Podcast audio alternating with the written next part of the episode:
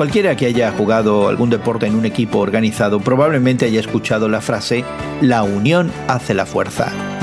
Los entrenadores usan esta frase para motivar a los jugadores del equipo y que recuerden qué tan importante es permanecer unidos justamente para alcanzar la victoria. Hoy en la palabra Juan 17 nos dice que después de comer la fiesta de la Pascua con sus discípulos, Jesús pronunció algunas palabras finales de aliento para concluir con una oración. Pero pongamos atención, ¿sobre qué oró en ese momento tan importante? Primero, oró por sí mismo. Nota que Jesús no solo habló de la obra puesta delante de él, sino que hizo referencia a su existencia con Dios antes de que el mundo existiera.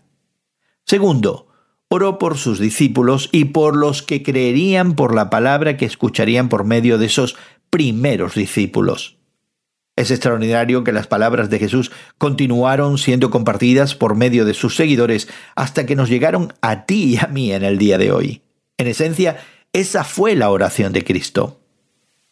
Finalmente, Jesús también oró para que pudiéramos estar unidos con el propósito de traer gloria a Dios.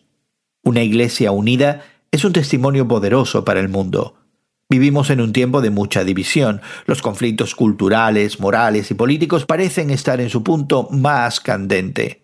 Jesús oró para que pudiéramos estar unidos. ¿Y tú? ¿Por qué no consideras pasar algo de tiempo hoy con alguien en tu comunidad que no ve las cosas como tú las ves? Hoy en la Palabra es una nueva forma de estudiar la Biblia cada día. Encuentra Hoy en la Palabra en tu plataforma de podcast favorita. Más información en hoyenlapalabra.org.